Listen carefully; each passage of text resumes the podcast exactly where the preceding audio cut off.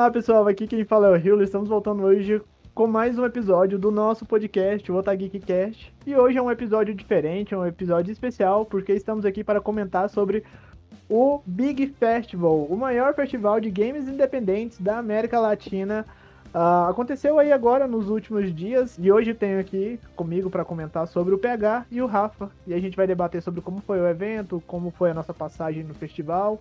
Vamos falar um pouco sobre o cenário dos games indies no Brasil. Bom, eu sou o Pedro Hilário, muita gente me chama de PH. Sou redator e faço parte da assessoria do Otageek e fiz parte da, do time para cobrir o Big Festival 2021 que esse ano veio com um recorde fantástico de inscrição de jogo brasileiro e a gente tem muita coisa para falar ainda. Oi, pessoal, aqui é o Rafa, Rafa Orpia. Eu sou redator do Dota Geek Social Media e também estou mergulhando aí neste mundo de games, sempre foi uma paixão e agora vamos fazer acontecer de verdade, né? Acompanhar tudo. Então, se essa é a sua primeira vez ouvindo o nosso podcast, eu já gostaria de pedir para vocês nos seguir, independente de qual agregador você esteja nos ouvindo, Uh, e acesse o nosso site, é o otageek.com.br. Todo dia tem uma matéria aguardando vocês lá. E a nossa cobertura completa em texto está lá no nosso site, assim como as críticas de alguns jogos que nós visitamos aí nos últimos dias. É, mas para quem não sabe, o que é o Big Festival? O Big Festival é um festival que acontece desde 2012 e ele é considerado o mais importante festival de jogos independentes da América Latina, porque além de expor ao público os mais inovadores jogos do mundo inteiro, o evento também é o principal ponto de encontro para quem quer entender mais a fundo o universo dos games e ele tem um, traz um conteúdo muito rico para quem acompanha, né? Como palestras, workshops, é, fóruns de negócios, sendo considerado o maior fórum de negócio de games da América Latina para os publishers e para os empresários. É, além de trazer várias atrações durante os dias. Neste ano, o evento aconteceu do dia 3 a 9 de maio, porque, para quem não sabe, ele disponibilizou mais de 100 jogos gratuitos para as pessoas que participaram do evento durante esses dias pudessem jogar e pudessem testar é, esses novos jogos que estão dando as caras aí no cenário indie. É, e eu queria saber de vocês, né? Quais são as suas impressões gerais do evento e como que foi participar da cobertura do Big Festival? Olha, parte particularmente para mim, eu tive uma ótima experiência, assim, queria ter parado tudo na minha vida só para focar no Big Festival. Infelizmente não tive essa oportunidade, mas pude acompanhar algumas coisas, principalmente os jogos, e foi uma experiência muito boa. É a segunda vez cobrindo um evento de jogos depois do Steam Festival. É muito interessante ver como tem coisa boa acontecendo, como tem coisa boa recebendo atenção, recebendo destaque. E muita coisa produzida por nós, né? Muita coisa brasileira lá. Então, para mim, particularmente, foi uma experiência muito positiva e já estou curiosíssimo para o Big Festival de 2022. Rafa, é, e como que foi a sua participação no evento, assim? Conta aí pro pessoal que tá ouvindo esse podcast. Bom, eu particularmente, como eu disse, não tive uma condição de parar para assistir todas as palestras e tal. Queria ter vivido toda a experiência do Big Festival, mas não deu. Então eu foquei principalmente em conhecer jogos em ter essas experiências, em conversar com desenvolvedores. Tive o prazer, inclusive, de conversar com os desenvolvedores do jogo Cartomante, que foram muito simpáticos, falaram um bocado sobre o jogo, enfim, inclusive tem matéria Nota Geek sobre isso. E, enfim, eu foquei realmente em jogos para poder trazer algumas, algumas dicas, algumas coisas que estão chegando, para o pessoal já ficar de olho nesse novo ano, né? Exato, porque como é um evento muito grande, né? Aqui no Otageek, para quem está ouvindo esse podcast, cobrir o evento em si foi só nós três. Três pessoas para cobrir um evento aí de vários dias, com muitas atrações, muitas pessoas, muitos nomes. É, eram mais de 100 palestras e mesas redondas, então não dá pra gente acompanhar tudo, né? Então nós é, dividimos de forma que desse pra gente é, manter os nossos leitores atualizados com as notícias dos eventos, pa, é, passando a programação antes de acontecer, porque todo dia 9 e meia abria lá na Animo TV, começava e até meia-noite repleto de programação. Então a gente dividiu, cobrir as notícias, alguns jogos, fazer as críticas, ir atrás de algumas pessoas para fazer algumas entrevistas. Então, é, foi assim o nosso esquema. Mas pega, conta aí para os nossos ouvintes como que foi a sua participação, o que, que você achou desse Big Festival de forma resumida. Olha, eu vou ser bem sincero que eu me surpreendi muito, não só com o tamanho do evento, como com a seriedade que esse ano levou. O, o evento sempre foi o evento sempre foi, assim, muito reconhecido, mesmo que o Brasil não esteja tão inserido dentro do cenário de jogos indies, a gente viu muitos estúdios uh, e alguns desenvolvedores independentes é, tentando é, mostrar o que, que, consegue fazer, começando com jogos pequenos mesmo. Alguns, é, o brasileiro tem muita paixão em jogo de pixel, então a gente tem muito jogo retrô sendo feito. E eu achei fantástico a roda de negócios que levantou empresas mundialmente famosas para investir e abriu muito o, o leque do, do cenário brasileiro de jogos.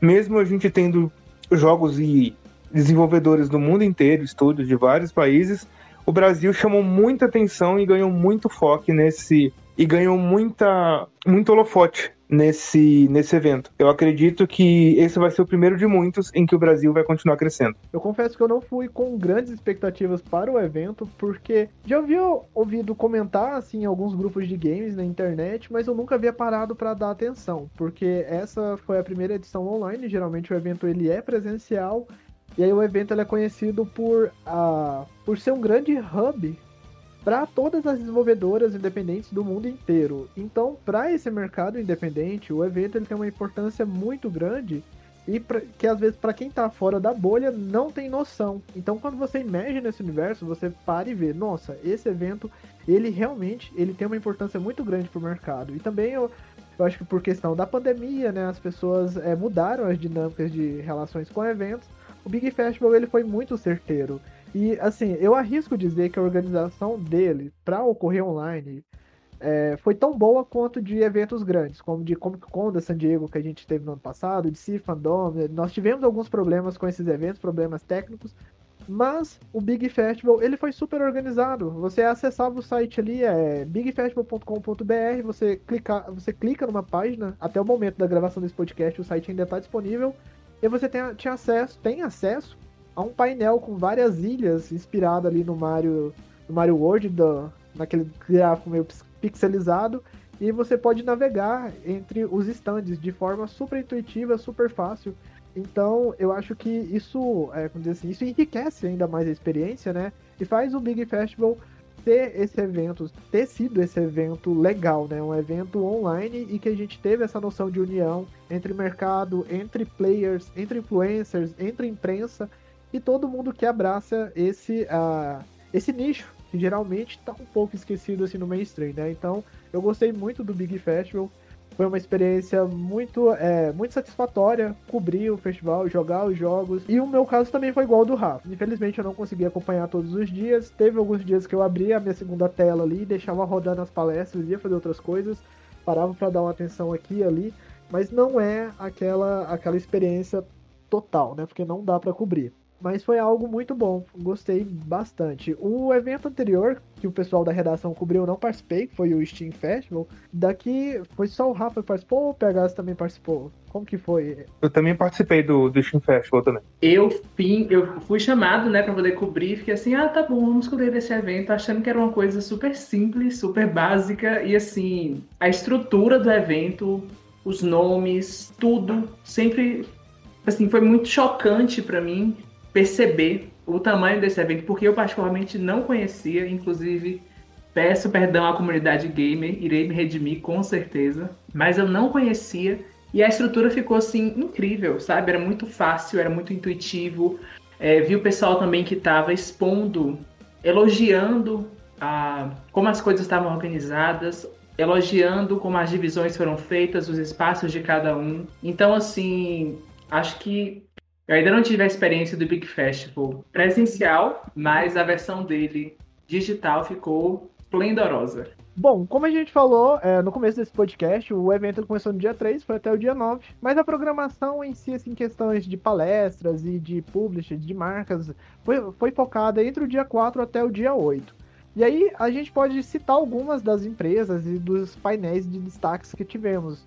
Como, por exemplo, no dia 4, é, houve um painel falando sobre como criar conteúdo gamer no TikTok. Então, cada dia foi focado é, em um tema específico. A Sebrae deu as caras ali também, que estão entrando no meio desses jogos, é, desse meio dos jogos, né? A nuvem também deu as caras ali. Várias marcas falaram sobre como que está o envolvimento delas no cenário dos games indies no Brasil, porque elas sabem que esse é um cenário rentável, é um cenário que ele cresce bastante e que o Brasil ele tem muito potencial. É um grande destaque, assim, uma coisa que eu notei muito foi a, a importância que o Big Festival deu para educar os jovens que querem entrar nesse meio dos games. Isso foi muito legal. Eles até geraram uma área lá de emprego para as empresas se relacionarem. Dessas oportunidades que a gente teve de palestras e rodas de negócios que não foi aberta ao público, mas a gente vê grandes empresas como a Konami, a Nintendo, a própria SEGA, a Riot, a Ubisoft, e também é, algumas, não desenvolvedoras, mas algumas empresas que vendem jogos com eventos de caridade, como o Humble Bundle, que ele você compra packs a preços muito em conta, às vezes algumas coleções de jogos a um dólar, cinco dólares, a realmente preços bem acessíveis. Boa parte desse investimento que a gente faz comprando o jogo vai para instituições de caridade. E o mais bacana da Humble Bundle é que você escolhe qual instituição que você quer doar o dinheiro. Isso é que eu acho mais bacana. Eles têm uma lista de instituições que fazem parte e você pode falar, cara, são 3 dólares que eu estou gastando 2,20 vai para a instituição. Você pode escolher para qual instituição que você vai estar enviando esse dinheiro. Então, esse evento não foi apenas é, para mostrar para a gente um número grande de é, desenvolvedoras, empresas grandes, como a Konami, a Nintendo. Um dos grandes finalistas e vencedores também foi um jogo que estourou dentro do Nintendo Switch, a gente vai falar disso depois. Então, o cenário mundial de jogos veio sedento para ver o que, que o Big Festival estava entregando. Então isso só aumenta a grandiosidade de um evento feito por brasileiro amante de jogo. Então isso mostra que a gente tem muito cenário. E a gente tem também alguns, é, algumas empresas que tiveram destaque esse ano, não desenvolvedoras não tão grandes, como a Flux Games, que desenvolveu o jogo do Cobra Kai, que é uma série que está explodindo entre os adolescentes ao redor do mundo e entre o pessoal nostálgico também de Karate Kid. Então o Brasil tem exportado muito jogo com qualidade. A gente tem muito profissional de desenvolvimento, programador, ilustrador, design. Então o Brasil tem sido visto como o início de uma mina de ouro para desenvolvedores. E com a pandemia está facilitando muito esse, desenvolvimento à distância. Então, assim, o Brasil é, tá chamando muita atenção. E a gente teve também alguns tópicos dentro desse, como o Hiller até comentou, que as palestras foram divididas por tópicos em cada dia. Então a gente teve também algumas palestras muito importantes. Bom, uma parte também muito interessante de perceber é como existe uma preocupação da parte da equipe do Big Festival em conversar com vários públicos, né? Conversar com várias pessoas que estão, seja produzindo conteúdo, seja produzido os próprios jogos, essa parte mesmo dos desenvolvedores do Brasil para o mundo, que inclusive foi uma mesa que aconteceu, focada justamente em carreira em games. É, a, a, galera também que está consumindo os jogos, então assim, existiu todo um cuidado com esses mais variados públicos e com esse espaço onde efetivamente acontece a troca. Outra mesa que chamou muita atenção, como já foi falado aqui, é a da Riot Games para Animo TV, que é sobre a força dos games mobile no mercado brasileiro e é claro que a Riot Games não ia perder essa oportunidade, afinal de contas, com o Wild Rift chegando e aí torando tudo e tomando conta de tudo, eles tinham que aparecer. E a Priscila Queiroz, que é a head de, de marketing aqui do Brasil, estava lá, falou um bocado, muita coisa interessante, inclusive. E acho que assim, todo esse processo de, de debater certos temas funciona porque, como foi colocado aí, é, acaba, é um, acaba sendo um cenário um pouco, entre muitas aspas, subdesenvolvido no Brasil. E subdesenvolvido não porque ele não é bem feito, mas porque às vezes não consegue tomar certos espaços, inclusive esse espaço de educação, a própria presença do Sebrae nisso faz toda a diferença, né? Então é isso. Nos dias que eu acompanhei, uh, teve um dia, eu não vou lembrar o dia específico, mas teve um dia que eu acompanhei sobre a publicidade de games indies. E aí vai muito da, da minha área de atuação, vai muito dessa questão do marketing. E aí eu gostei bastante que lá eles ensinaram o pessoal que tava lá um pouco sobre como traçar persona, sobre como definir objetivos dos públicos, sobre como é, pessoas, por exemplo, jovens que têm uma ideia de criar um jogo mas não tem nenhum amparo, seja financeiro, seja técnico mesmo, e quer ir adiante com a sua ideia, né? Então, o, acho que o Big Festival representa muito isso, dá voz para essas essas pessoas, para esses desenvolvedores que não têm voz e nem espaço, um local de oportunidade de aprendizado e para poder lançar os seus jogos. E lá eles ensinar, ensinaram um pouco disso, eu achei muito legal.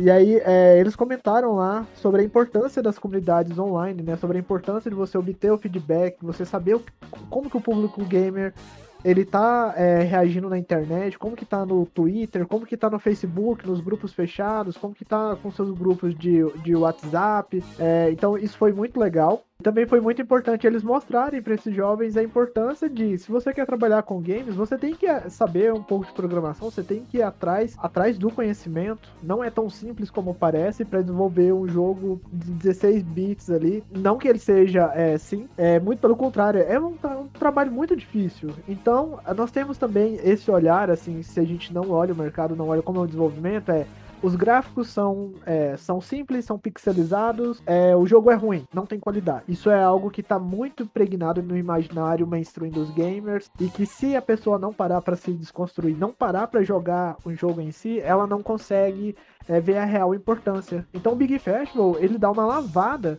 nessa imagem que os games indies tinham de serem menosprezados, de não terem o seu espaço ali no meio gamer. Isso é muito bom. E eu fico muito orgulhoso porque no Otageek, desde o começo, a gente sempre apoiou os desenvolvedores independentes. Todas as críticas dos nossos games lá no site são de jogos independentes, porque a gente tem uma relação muito estreita com essa galera, assim. Tem algumas pessoas, vou até aproveitar o espaço e mandar um abraço. Quero mandar um abraço pro nosso amigo Jesus, que manda jogos pra gente aí. Tem um pessoal, nós temos contato com assessorias do exterior. Então, agora que o Otagui está fazendo quase dois anos de projeto, nós estamos também tendo nosso reconhecimento nesse meio, que é muito legal, e que o Big Festival só faz alimentar ainda mais esse grande network gamer que tem no Brasil. É exatamente isso, Hila. E só passando aqui, enquanto o Hila estava falando, eu fui procurar. Então, se você está ouvindo a gente agora e quer conferir algumas palestras, pode ir no YouTube do Big Festival, que está tudo lá tem vídeo de 11 horas, de 8 horas, mas as palestras estão lá, então aproveitem, porque tem muita coisa boa. Exatamente. E sobre essas palestras, é, a gente teve algumas palestras que eu acho que foram grandes destaques e o, Big Festival proporcionou pra gente experiências muito diferentes, principalmente dentro do cenário de desenvolvimento de jogo, de marketing e de inclusão também. E eu acho que eu vou citar algumas que eu achei muito importante. Uma das palestras muito importantes que me impactou muito foi uma do Justin Woodward. Ele é do Humble Bundle, ele é um desenvolvedor de jogos e ele é um desenvolvedor de jogos, um designer fantástico também. E ele conta sobre as experiências que ele teve e todo o preconceito que ele sofreu por ser um desenvolvedor de jogos negro. E isso me assustou bastante, porque ele sofreu muito preconceito nos Estados Unidos e fora tentando é, botar currículo, tentando mostrar que era um excelente profissional, e ele sofreu barreiras por causa da cor. E isso é uma coisa que, assim, os jogos normalmente eles são feitos para incluir as pessoas, e você vê que desenvolvedores ainda sofrem, e não desenvolvedores, mas em todas as áreas, a gente tem uma barreira de cor desnecessária que não devia existir. E é uma, a palestra dele é curtinha, tem questão de 25, 30 minutos, mas assim, é uma coisa que ainda assusta como que a gente ainda está tendo barreiras como essa. Outra palestra que foi muito interessante foi de Sila Costa, que é um dos é, diretores de produção do jogo Dragon Age 4 pela BioWare. Ele também fez a participação como diretor de outros jogos como Dragon Age Inquisition, Mass Effect Andromeda, e ele fala sobre as dificuldades que ele sofreu de liderar um grupo desse tamanho durante a pandemia e como isso afetou no desenvolvimento do jogo. Essa também é uma palestra muito bacana de se ver. E uma palestra muito interessante para os brasileiros que são apaixonados em Mortal Kombat, e acabou de sair o, o filme ainda, seria a palestra Além da Exoterra, falando sobre o cenário de Mortal Kombat no Brasil, o crescimento de jogadores em campeonato, principalmente brasileiros, a representação de três nomes que nós temos, como o Alan Soares, o Speed, que é o maior detentor de recordes mundiais em speedrun de Mortal Kombat 1, 2, 3 e o Trilogy. O, Ki, o Killer Shinnok e o Conqueror, que são dois jogadores pro players que estão jogando campeonatos mundiais, que é uma palestra que fala sobre a visão do Mortal Kombat hoje no país, o crescimento do jogo, a aceitação do Brasil e o que eles esperam daqui para frente para os grandes campeonatos. É, enquanto estava falando, pega, eu lembrei aqui, é, eu acompanhei também a entrevista com o elenco de dublagem no Resident Evil Village é, e vi também no Big Festival tinha um espaço dos influencers e a Monique do Resident Evil Database. Um beijo, Monique, se algum dia você ouvir esse podcast. Quem vai que um dia você ouve. Nós queremos uma collab, inclusive, com o Geekcast algum dia. Então, Vem aí. Vem aí. É, eu achei muito legal abrir esse espaço. O diretor da. Diretor de. Eu não sei se não me engano, se é o diretor de publicidade da Capcom Brasil. Diretor de Relações Públicas da Capcom Brasil. Teve, fez um painel ali super interessante ali, falando do Resident Evil Village, eu gostei bastante chamou muita atenção. É, mas vamos falar agora então um pouco melhor sobre o cenário brasileiro de games independentes. Olha, particularmente minha maior barreira sempre foi o jogo roda no meu computador, se roda eu estou experimentando. Mas eu vou tentar muito não panfletar, mas esse, esse evento eu joguei Cartomante, feito pela, pelo pessoal do, da Garou Studios, que é um estúdio carioca, independente. E assim, que sabor delicioso. O jogo é maravilhoso, eu sou tarólogo, então para mim isso foi assim incrível. É como um simulador de jogo de cartas, né, de tarô. E o jogo foi muito bem pensado, muito bem desenvolvido. Fiquei um pouco sentido porque ele é curtinho, mas a experiência é muito divertida. Então assim, eu já tive, já tenho algum conhecimento sobre alguns jogos indie, mas acho que a experiência mais marcante que eu sempre realmente foi cartomante e eu só vou falar disso depois, então vou deixar para os meus colegas continuarem. Bom, eu sempre fui apaixonado por jogos indie, então, então ter a oportunidade de ver o que que tá vindo, como o cenário vem crescendo, eu acho isso fantástico. É, eu sempre fui muito a favor de jogos bem feitos, eu nunca fui muito preocupado com, com gráficos, sim com a ideia do jogo, de como ele foi idealizado, se a história é divertida, ou então se ele só tem uma jogabilidade massa e a ideia do, do da história em si não é importante. Mas eu me surpreendi muito com os jogos que eu tive a oportunidade de jogar. Inclusive, a gente vê o pezinho na, de alguns jogos sendo baseado em outras grandes franquias e sendo e reinventando a roda, como a gente fala, eles conseguiram dar uma roupagem e entregar uma experiência completamente diferente. E isso aconteceu em Retromáquina. Eu achei, quando eu comecei a ver o jogo, eu achei ele fantástico. O gráfico estava muito bem feito, muito bem polido, a jogabilidade estava respondendo muito. E quando você começa a jogar, tem todo aquele saudosismo do Bastion e do Transistor, que são dois jogos em que ele bebe da fonte e consegue reconstruir um jogo. É um jogo que deveria ser mais prestar mais atenção nele, ele está sendo lançado esse ano. E o Gravitational, que eu me faço durante o jogo, trouxe uma visão completamente diferente do. Bom, é, eu confesso que eu não fui muito um adepto aos games independentes da minha adolescência ali. Eu sempre joguei os jogos da Nintendo. A Nintendo, hoje em dia, ela investe muito em jogos independentes no Nintendo Switch. Mas eu fui ter acesso maior, assim, a, a esse mundo só depois que nós começamos com o Otageek. Então nós passamos a ter acesso a jogos independentes para críticas. E o The Eternal Castle é um jogo de 16 bits que remete aos jogos ali da década de 90 para PC, chamou muito a minha atenção por ser um jogo que tem uma trilha sonora contemporânea, mas que é um jogo que abraça muito aquela estética da época. Então ele me tocou bastante e aí eu fui atrás dos outros jogos e joguei aqueles clássicos como Celeste, esses outros mais indies mainstream, acabei de criar essa palavra. E eu acho que o Dandara, né? O Dandara, querendo ou não, é o mais, pelo menos o que mais engajou nos últimos anos e que mostrou que os brasileiros conseguem fazer ótimos jogos independentes Uh, e agora com o Big Festival só veio para comprovar, né? Comprovar mais uma vez aquilo que já era fato e que o Brasil tem mais do que é, mais do que capacidade de criar excelentes histórias de jogos é, independentes que envolvam envolvam jogos que nós não vimos ainda, né? Ou sejam histórias que ainda não foram contadas ou que adaptam muito bem, bem frescos no imaginário popular do mundo gamer. Complementando esse é, cenário de jogos indies crescendo que muita gente fala: não, os jogos indies estão mortos, são jogos mal feitos e não vendem.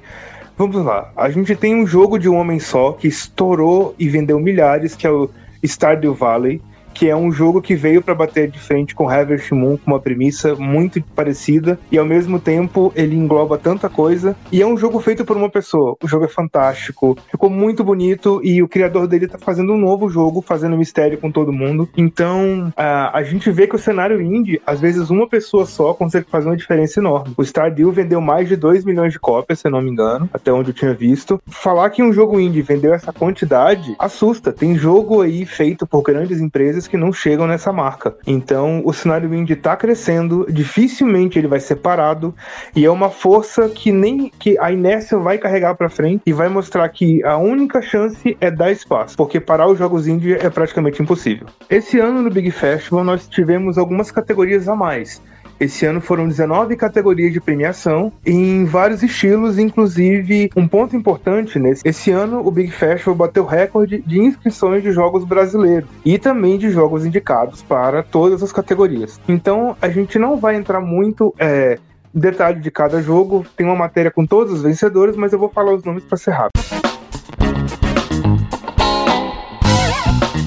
Como melhor jogo foi o Curious Expedition 2, Melhor jogo América Latina. Ganhou o, ganhou o Pé Áspera.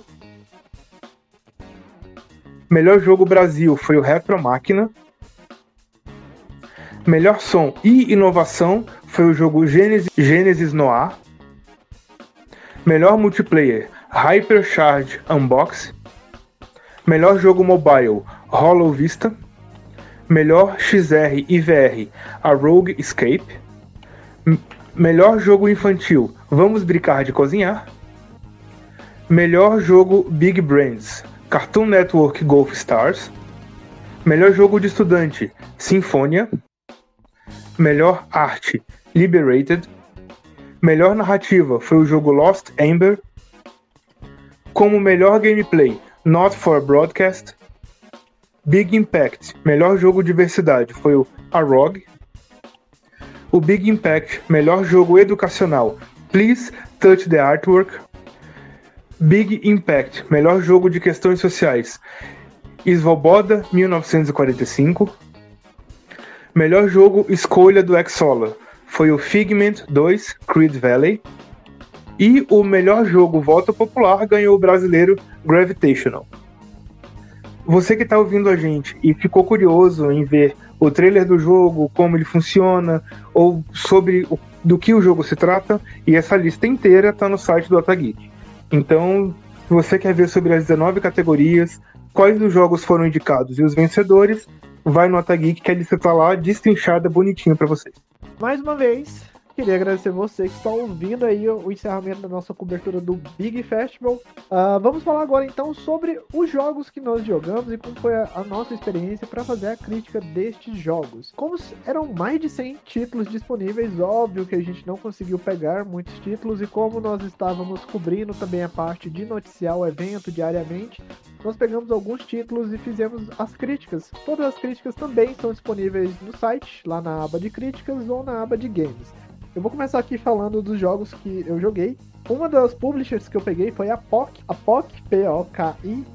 Ela tem milhares de jogos e milhares e milhares de players em todo o mundo. Com certeza você que está ouvindo esse podcast já jogou algum jogo da POC em algum momento da sua vida. Porque a POC ela é conhecida, ao menos na versão é, para navegador, por jogos como Temple, é, Temple Run, Subway Surf, Uno Online e até mesmo aquele Minecraft Online de navegador. É, todos esses jogos eles são disponibilizados na plataforma da POC Online. Então, o que, é a POC? A POC ela é uma publisher onde ela abre o espaço para desenvolvedores do mundo inteiro jogarem os seus jogos lá de forma online. É, jogarem na plataforma de forma online. Os jogos eles são gratuitos, então você, você player, para poder jogar esses jogos, com certeza você vai assistir algum anúncio em vídeo aqui e ali, mas nada que atrapalhe a experiência. Então eu joguei um teste da memória ali, que tinha alguns puzzles que fazem você errar e querer tentar de novo.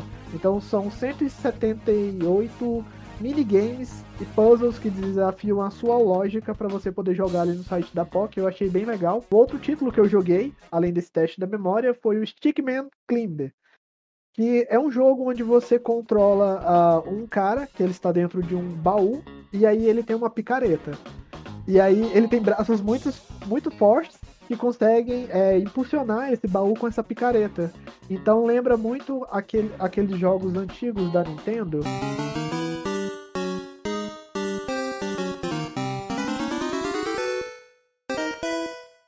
Uh, tem um jogo que você ia escalando, eu não vou lembrar o nome dele agora.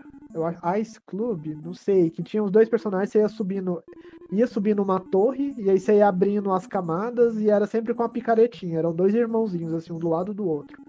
Enfim, é, eu vi muita referência desse título.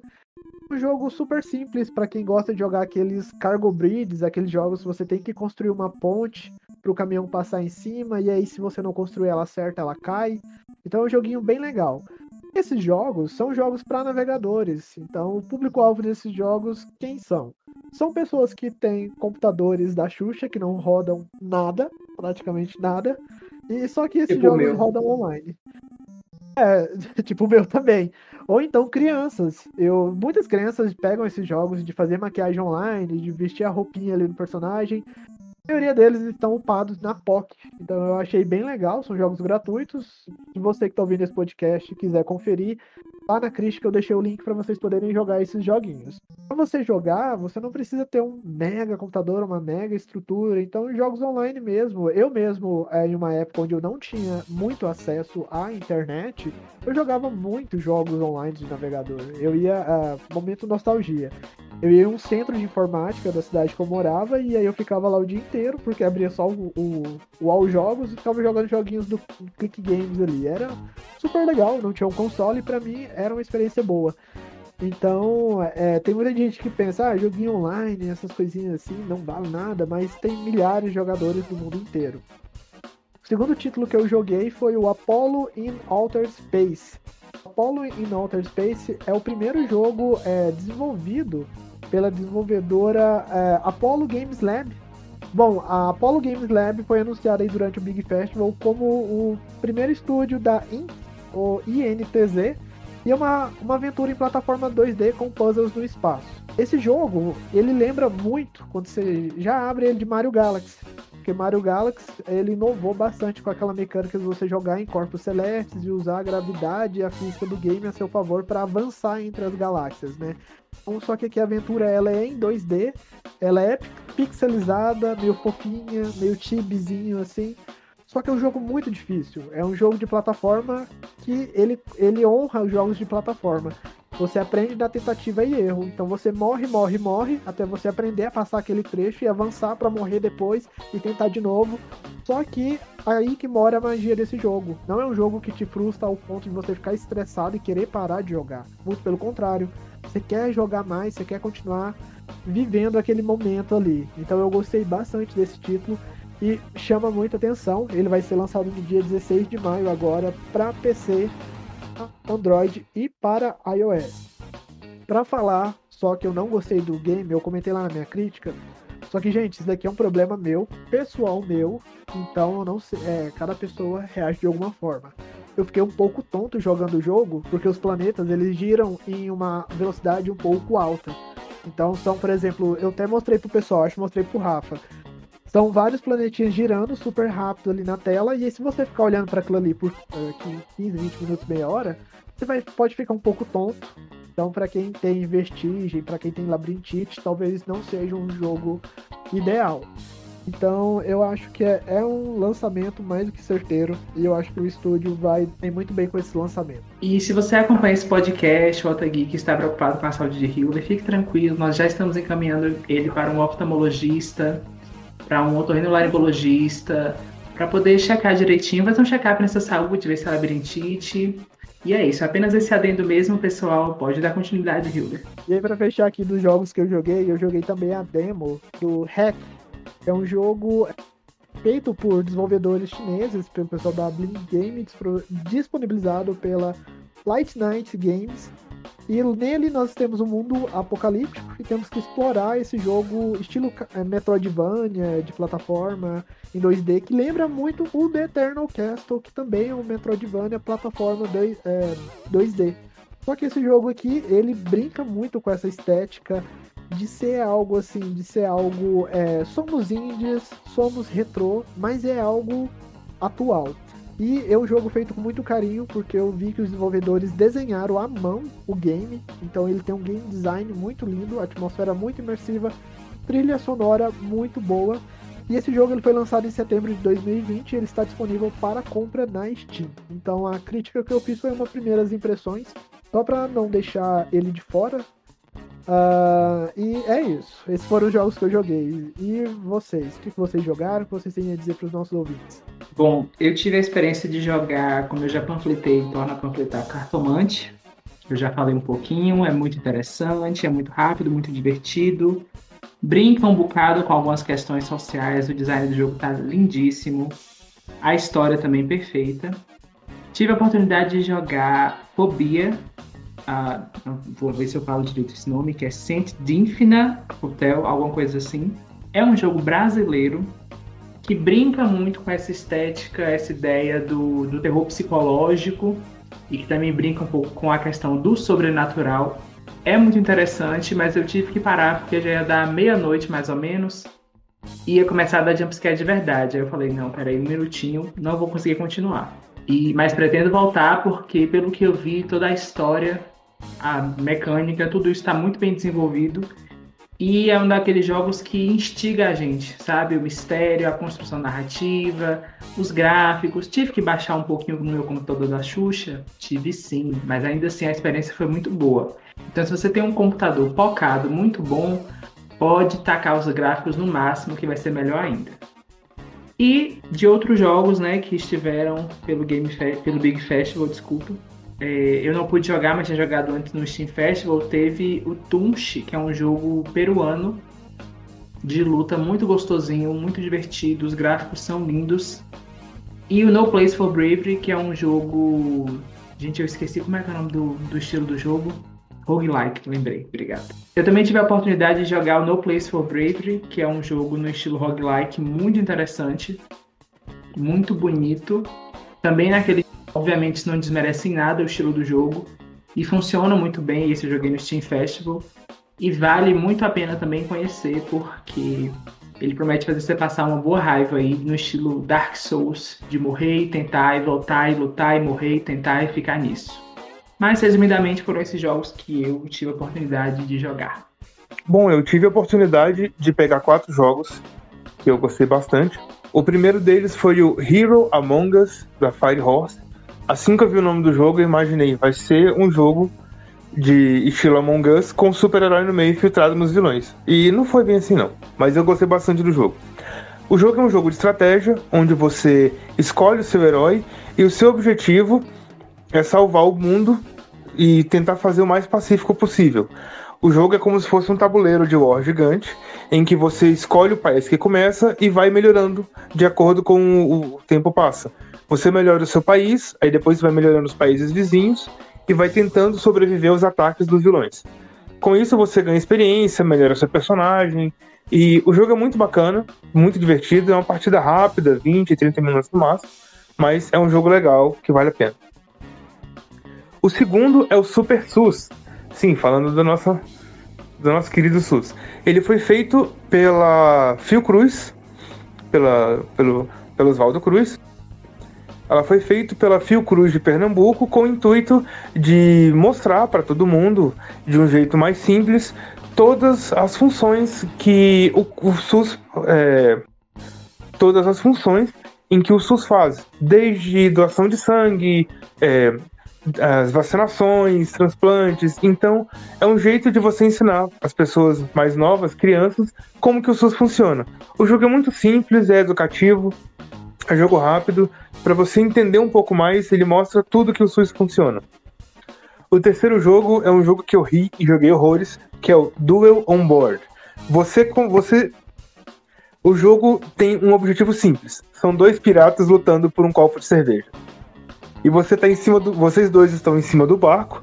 Vocês vão tentar se bater, duelar, se degladiar, dando tiro, fazendo o que for. E vence quem chegar no copo de cerveja. Então é um jogo online. E tem multiplayer local também. É muito divertido, você ri horrores, ele é 2D, mas dois velho barbudo brigando por um copo de cerveja não tem como você não rir. E o terceiro foi o vencedor do melhor jogo Brasil, que é o Retro Máquina da Orbit Studio, e ele tem muito do, como eu falei, do Bastion, do Transistor. É um jogo em 2D, em plataforma. É um jogo em plataforma e também a visão de cima, lembrando muito Bastion, a mesma câmera de Diablo 2 e 3 e o do 1 também, aquele mesmo estilo de câmera. E você controla um robozinho que ele estava fazendo o trabalho em ciclo e ele viu uma borboleta e ele para de seguir o ciclo e começa e ele começa a ganhar consciência. Com isso, uh, os outros robôs tentam pegar ele para resetar a memória para que ele volte a ser mais um trabalhador cíclico e eterno. E com isso ele é jogado no meio do mundo normal, fora das indústrias, e ele vai procurando é, descobrir o que aconteceu com ele, desbravando o mundo. O jogo está muito bonito, a trilha sonora dele é fantástica, a jogabilidade responde. E se você gosta desse estilo de jogo, ele vai ser lançado agora esse mês. E é um jogo fantástico, vale a pena ficar de olho. E aproveitando, pessoal, vocês podem conferir conteúdos, críticas, primeiras impressões sobre todos esses jogos lá no site do Geek em www.otageek.com.br e vai lá que a gente preparou tudo, conversou com desenvolvedores, fez crítica, analisou os detalhes, tá tudo lá. Aproveitem. Exatamente. Então vamos falar agora um pouco sobre a importância do jornalismo de games no Brasil e vamos falar então pouco sobre como é fazer jornalismo de games no Brasil, né? Porque isso foi um dos grandes tópicos debatidos e o PH foi o responsável por acompanhar esse momento, esses painéis. Ele vai falar um pouco melhor para vocês. E nós também tivemos o jornalismo de games do Brasil para o Brasil. Foi uma pauta muito importante falando sobre a criação de conteúdo de jogos, a credibilidade em que a gente passa e a seriedade que esse trabalho é feito. É, infelizmente, nós temos assim, os jogos são muitos rumores às vezes, um jogo está sendo feito, e principalmente de empresas grandes como a Capcom, a Naughty Dog que fez The Last of Us. Então a gente tem muitos jogos grandes que acabam tendo muita especulação, muitos rumores, e uma parte é, ainda leva a, ide a idealização de que você precisa ter mais cliques e mais acesso, e não leva a sério a credibilidade da informação que nós passamos querendo ou não, o jornalismo ele é, ele é feito de verdades. Não dá pra gente fazer todo esse trabalho que o Otageek faz, levantando hipóteses e rumores e não ter certeza do que está fazendo. Fazer um trabalho é, com o intuito só de fazer burburinho. Então, nessa palestra que eles comentaram muito isso, nós tivemos é, algumas pessoas muito importantes no meio da, do jornalismo cultural de games Teve o Bruno Isidro, Eduardo Moura, a Isadora Lopes também, o Jean Carlos Mota, que é da IGN Brasil, que deu uma entrevista fantástica, Marina Val, o Paulo, o Paulo Luiz Santos da Flux Games, que foi a empresa que fez o Cobra Kai, também estava dando uma palestra, e o Wagner Waka do Canaltech. E eles prezaram muito a, o quesito de credibilidade que se passa durante todo o nosso trabalho do Otageek. E ele sempre fala: não adianta você ficar querendo caçar clique, caçar, caçar acesso e ficar inventando rumores, como eles mesmos falaram. Não vou lembrar quem deles que disse, que ele, ele sempre falou assim: não adianta você fazer um jornalismo de jogos independente, mas principalmente dentro da área de jogos, você ficar levantando mentiras e rumores e ficar levantando aqueles. Seu foco ser apenas o, o acesso, o clique, o like se você não tem um material feito de com credibilidade, você não vai durar muito tempo dentro desse mercado. Então, realmente a gente vê que é, a credibilidade para eles e para vários criadores de conteúdo, principalmente o Otageek leva isso assim de peito aberto. A credibilidade é a nossa maior arma. É saber o que está escrevendo, checar os rumores, ver se é verdade, para a gente não ficar gerando assunto, ficar gerando mentira porque jornal sem criatividade, jornal sem credibilidade não faz sentido nenhum. Até porque uma das nossas premissas enquanto, enquanto site é justamente essa questão do jornalismo independente de qualidade, né? Então, toda essa preocupação que a gente tem de averiguar as questões, de estruturar bem os textos, é um diferencial na hora de fazer um trabalho sério né, e construir realmente esse caminho, mesmo que de forma lenta, com qualidade, com compromisso, enfim, de forma correta. Estamos chegando aí na reta final do programa. Muito obrigado por ter passado esse tempo aí conosco, por estar ouvindo o Otageekcast. Se essa é a sua primeira vez, ouça os outros podcasts. Temos programas aí dos mais variados temas, não só do universo gamer, mas também tem podcast para os gamers e vai ter muitos outros programas com muitos convidados. A ideia é expandir a cada vez mais o projeto, mas nós deixamos para falar sobre essa parte de jornalismo de games mais no final, porque é para a gente poder expressar um pouco o que nós fazemos aqui no Tagui, porque grandes players, grandes marcas estiveram lá no Big Festival e eles viram a importância e essas pessoas, né, que nem o PH falou, o pessoal da higiene, teve o pessoal do DN, pessoa, pessoas que estão no YouTube, que são independentes também, uh, que trabalham nessa área, eles têm essa noção dessa importância. Só que uh, o Otageek é um player menor, né? Nós ainda somos um bebezinho em comparação a, a essas marcas. Mas o nosso conteúdo tem qualidade. Então, Uh, o, que nós o que nós fazemos aqui no, no Otageek é entregar qualidade e todas as nossas produções elas são revisadas, elas são adequadas.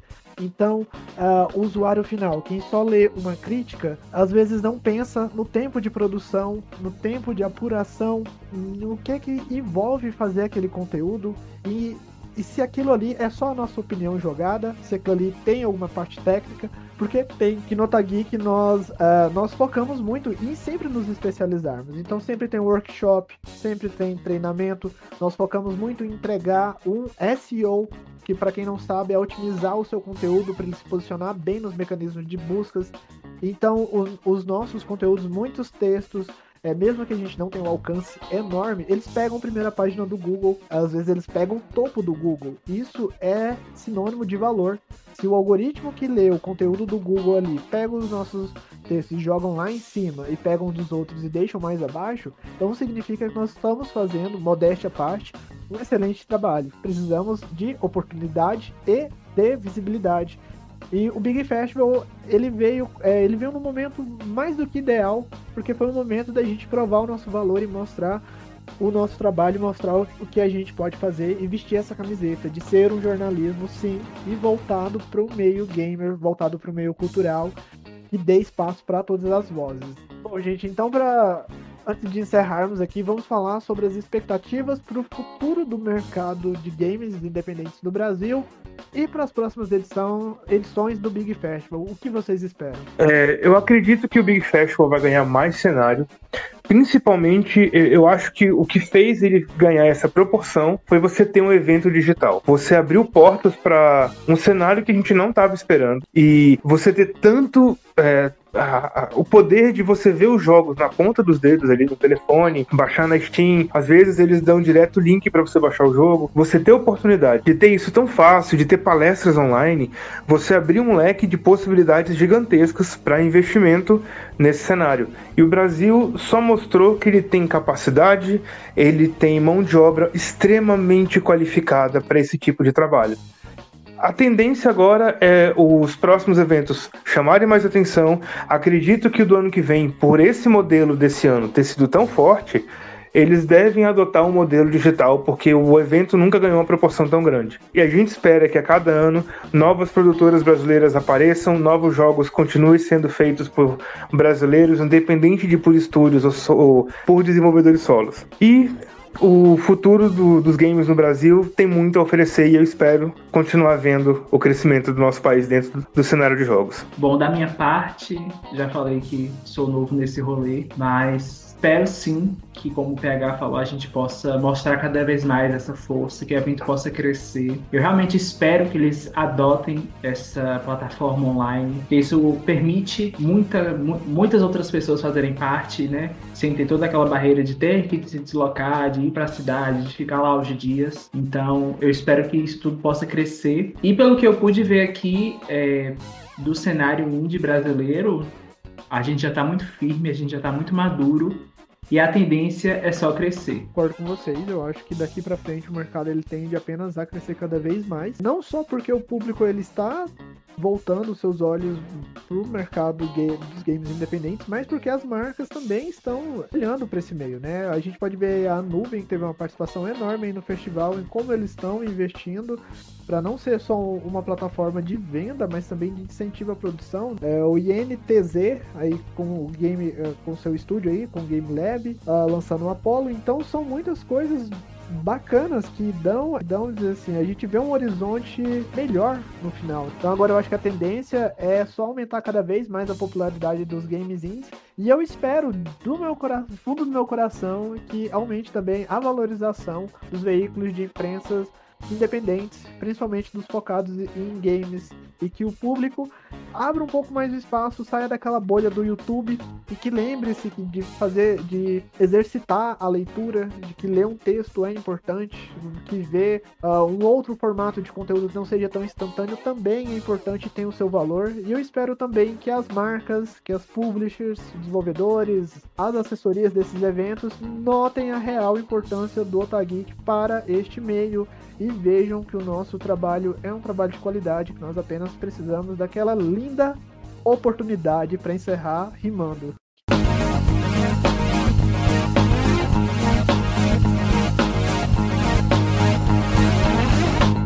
Você acabou de ouvir o Otageekcast, o seu podcast de jornalismo cultural e jornalismo de games, com a apresentação de Hiller, Rafa e PH, sendo uma produção do site otageek.com.br. 2001, o maior festival de games independentes da América Latina. O Otageek esteve presente durante todos os dias com uma cobertura Amigos, errou. Desculpa, eu vou te cortar. Você falou 2001. 2001, meu Deus do céu. Feliz 2001, amigo. Vamos? 2021 já? 20 anos atrás. 20 anos se passaram, querido. Você não é mais uma criança. Vamos? Não tinha nem evento nessa época. Até gostaria que eles. Eu até gostaria que eles respira e vai. Obrigado, Pega. Eu até gostaria que ele disse: Meu Deus do céu, eu não vou mais falar isso, não. Vai, amigo, vai, amigo. Eu tenho que falar porque eu não lembro onde eu parei. É... Ih, ai, eu me perdi agora. Eu queria comentar, tem uma parte que o cara fala lá na, na palestra, que ele fala sobre. Ah, tá, lembrei. Se estiver pronto, vou falar, pega.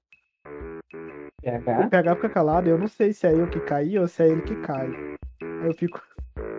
Eu que aperto o botão, o meu dedo tava fora do botão, foi mal. Tudo bem. Tá dando pra ouvir agora? Oi, testando. Tudo bom? Hello. Peraí, fala de novo aí, PH. Ah, tá. Hello. Como é que é?